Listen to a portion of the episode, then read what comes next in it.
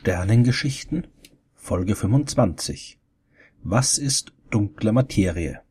In den Sternengeschichten geht es ja meistens um Sterne, Planeten, Galaxien und anderen Kram, der auf die eine oder andere Art Licht abgibt.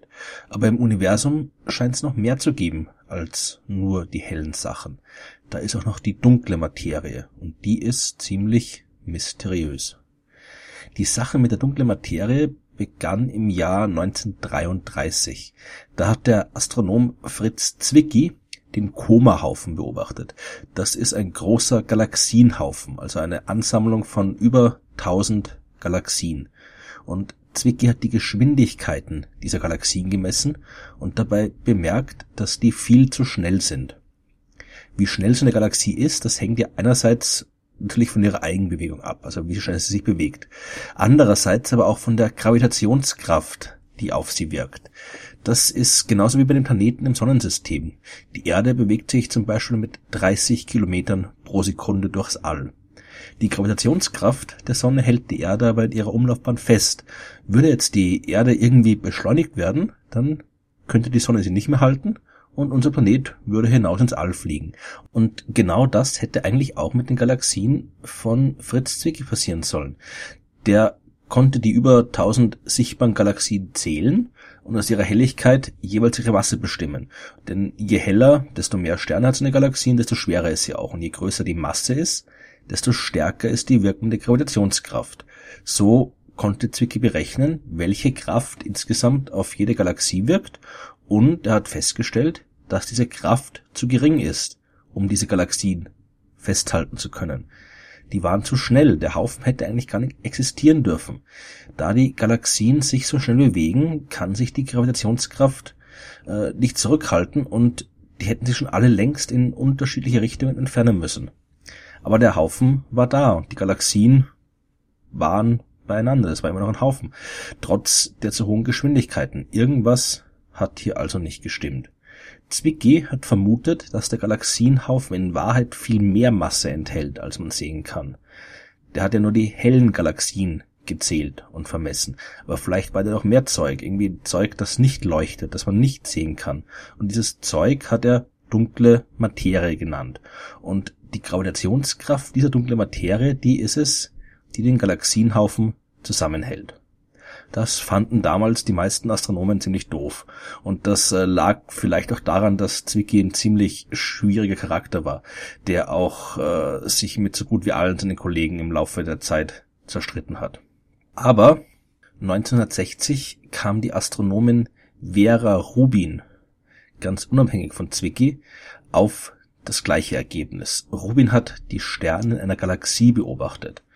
So wie die Planeten einen Stern umkreisen, also unsere Planeten, die Sonne zum Beispiel, umkreisen die Sterne in der Galaxie das supermassereiche schwarze Loch in deren Zentrum. In Wahrheit ist es zwar ein bisschen komplizierter und Planetensysteme und Galaxien sind, was die Bewegung angeht, nicht so direkt vergleichbar, aber fürs erste, für den ersten, äh, für die erste Beschreibung passt das schon. Je näher am Zentrum sich ein Stern befindet, desto schneller bewegt er sich. Das ist genauso wie bei den Planeten auch. Hier bewegt sich der Planet weiter innen viel schneller als ein Planet weiter außen. Der Merkur zum Beispiel, der innerste Planet im Sonnensystem, der der Sonne am nächsten ist, der braucht nur 88 Tage für einen Umlauf. Also ein Merkurjahr dauert 88 Tage. Der Neptun, der fernste Planet, der braucht dafür über 164 Jahre. Das folgt alles direkt aus dem Newtonschen Gravitationsgesetz beziehungsweise dem dritten Keplerschen Gesetz. Die sind ja mehr oder weniger identisch. Auch bei den Sternen in der Galaxie sollte das genauso ablaufen. Je weiter draußen in der Galaxie sich ein Stern befindet, desto schwächer ist die wirkende Gravitationskraft und desto langsamer bewegt sich der Stern. Als Vera Rubin also 1960 die Umlaufgeschwindigkeit von Sternen in der Galaxie gemessen hatte, hat sie eigentlich erwartet, dass die Geschwindigkeit mit zunehmendem Abstand vom Zentrum immer kleiner wird. Beobachtet hat sie aber was ganz anderes. Zuerst nahm die Geschwindigkeit zwar wirklich ab, aber dann blieb sie einfach konstant. Die Sterne bewegten sich schneller, als sie es tun sollten. Und das war genau das gleiche Ergebnis, wie es 30 Jahre vorher schon Zwicky gefunden hatte. In den Galaxienhaufen schien es mehr Masse zu geben, als man sehen konnten, und auch die Galaxien selbst schienen mehr Materie zu enthalten, als nur die sichtbaren leuchtenden Sterne. Nach äh, Rubins Entdeckung hat man begonnen, die Geschichte mit der dunklen Materie ernst zu nehmen. Man hat jetzt das Phänomen auf zwei völlig verschiedenen Größenskalen beobachtet. Einerseits Galaxien, die sich in Galaxienhaufen bewegen und andererseits Sterne, die sich in Galaxien bewegen. Und weitere Beobachtungen in den nächsten Jahren haben diese Befunde bestätigt und gezeigt, dass auch das Gleiche bei anderen Galaxien und anderen Galaxienhaufen auftritt. Also irgendwas stimmt da nicht. Und zwar überall im Universum.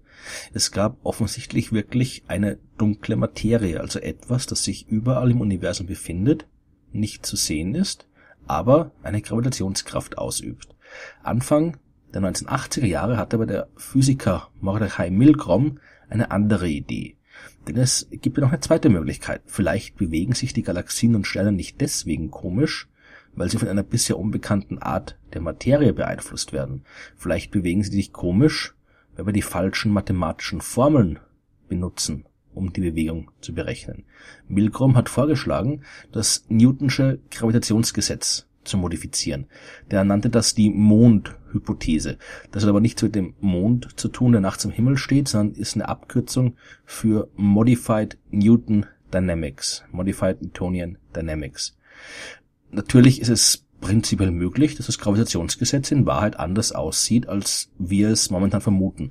Das wäre auch nicht dramatisch neu, das ist ja auch schon passiert. 1915, als Albert Einstein seine allgemeine Relativitätstheorie vorgestellt hat. Auch er hatte damals ein modifiziertes Gravitationsgesetz geschaffen und gezeigt, dass man Newtons alte Formel bei sehr großen Massen modifizieren muss, weil sie da nicht mehr richtig funktioniert. Und Milgrom meint nun, dass man das Gesetz auch bei sehr schwachen Gravitationsbeschleunigern modifizieren muss. Die Mondhypothese, die könnte erklären, wieso die Sterne in den Galaxien sich nicht so bewegen, wie sie es tun. Mit dieser neuen Mondformel von Milgram passt dann auf einmal alles wieder zusammen und es gibt keinen Bedarf für irgendeine dunkle Materie. Aber in den nächsten Jahrzehnten gab es viele neue Entdeckungen und die überzeugten die große Mehrheit, die überwiegende Mehrheit der Astronomen, dass die dunkle Materie real ist und Mond nicht die korrekte Erklärung. Denn Hinweise auf eine spezielle Art von Materie, die nicht leuchtet und auch nicht mit Licht wechselwirkt, also im Wesentlichen unsichtbar ist, die tauchten auch in verschiedenen anderen Bereichen auf. Zum Beispiel bei Beobachtungen der kosmischen Hintergrundstrahlung. Die haben gezeigt, dass es so eine Art von Materie geben muss. Und es gab vor allem auch ganz konkrete Beobachtungen, in verschiedenen Galaxienhaufen, die diese dunkle Materie sichtbar gemacht haben. Zumindest fast sichtbar, also was ähnliches wie sichtbar. Man hat hier den Gravitationslinseneffekt ausgenutzt. Wieder was, das aus Einsteins Relativitätstheorie stammt. Einstein konnte zeigen, dass Masse den Raum krümmt und Lichtstrahlen Folgen der Raumkrümmung. Und große Massen im Raum können daher unter Umständen genauso wirken wie irgendwelche Linsen aus Glas und die Lichtstrahlen ablenken und dabei verschiedene Effekte erzeugen. Zum Beispiel kann das Licht aus einer fernen Galaxie an einer näheren Galaxie vorbeifliegen und dabei abgelenkt werden. Dieses Bild der fernen Galaxie wird dabei verzerrt und verschmiert und aus einer genauen Analyse dieser Verzerrungen kann man berechnen, wie viel Masse diese nähere Galaxie, also die Gravitationslinse hat. Aber die Gravitationslinse muss nicht unbedingt eine Galaxie sein, das kann jede Art von Materie sein, auch die dunkle Materie. Die ist vielleicht unsichtbar, aber sie übt immer noch eine Gravitationskraft auf den Rest des Universums aus. Wissenschaftler haben jetzt in verschiedenen Galaxien in Galaxienhaufen angesehen und dabei nach den typischen Verzerrungen gesucht, die von Gravitationslinsen verursacht werden. Daraus konnten sie erstens berechnen, wie viel Masse insgesamt im Haufen vorhanden sein muss und fanden dabei heraus, dass es viel mehr ist als nur die sichtbare helle Materie der Galaxien. Die konnten aber zweitens auch berechnen, wo sich die Gravitationslinsen befinden müssen, die diese Verzerrungen verursachen und dort gab es keine hellen Galaxien. Es muss also irgendeine Art von nicht leuchtender, unsichtbarer Materie sein, die dieses Licht der fernen Galaxien umgelenkt hat. Also dunkle Materie. Und all diese neuen Befunde, die konnte die Mondhypothese nicht erklären. Und deswegen sind heute die meisten Wissenschaftler wirklich überzeugt davon, dass tatsächlich die dunkle Materie die richtige Erklärung für die Beobachtungen ist. Und ja, es kann immer noch sein, dass man vielleicht das Gravitationsgesetz in speziellen Fällen modifizieren muss, aber dann muss die dunkle Materie trotzdem existieren.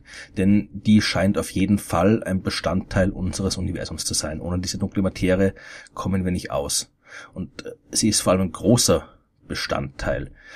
Die Materie, die wir kennen, also alles das, was wir sehen können, alles das, aus dem wir und die normale Welt bestehen, alles das macht nur knapp 15 Prozent der gesamten Materie aus. Die restlichen 85 Prozent der Materie im Universum, die sind dunkle Materie. Aber wir wissen immer noch nicht, was jetzt genau die dunkle Materie ist.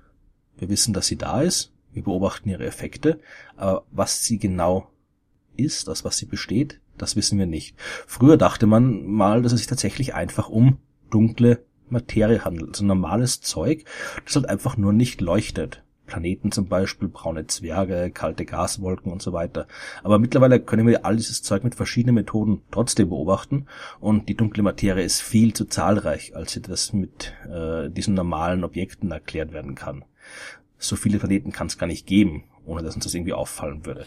Und mittlerweile ist man davon überzeugt, dass es sich bei der dunklen Materie um sogenannte kalte dunkle Materie, nicht baryonische kalte dunkle Materie handelt. Das äh, meint bisher noch unbeobachtete Elementarteilchen, die zwar der Gravitationskraft unterliegen, aber nicht der elektromagnetischen Kraft. Also nicht mit Licht wechselwirken. Und äh, auch generell mit dem Rest des Universums nur wenig in Kontakt treten und wechselwirken. So ungefähr wie die schon bekannten Neutrinos. Auch das sind Elementarteilchen, die kaum im Rest des Universums wechselwirken. Aber auch hier wissen wir mittlerweile, dass es nicht genug Neutrinos gibt, um die dunkle Materie erklären zu können. Aber es gibt verschiedene Theorien aus der Teilchenphysik, die aus ganz anderen Gründen genau solche Teilchen postulieren. Noch hat man diese Theorien nicht bestätigt, diese Teilchen auch noch nicht gefunden. Aber es gibt schon ein paar vielversprechende Beobachtungen, die andeuten, dass wir hier auf dem richtigen Weg sind. Und bald wird ja auch wieder der Teilchenbeschleuniger LHC, der große Beschleuniger am CERN, wieder den Betrieb aufnehmen und den richtigen Betrieb, denn bisher ist er nur mit halber Kraft gelaufen. Und eine der Aufgaben, die der LHC erfüllen soll, ist eben auch die Suche, die Identifikation der dunklen Materie. Ob der LHC dabei erfolgreich sein wird, das wird sich zeigen. Es kann aber auch gut sein, dass es noch ein paar Jahre länger dauert. Aber wir sind auf dem richtigen Weg und ich wage die Prophezeiung, dass wir bis spätestens 2030 herausgefunden haben, was hinter der dunklen Materie steckt. Ich bin schon gespannt.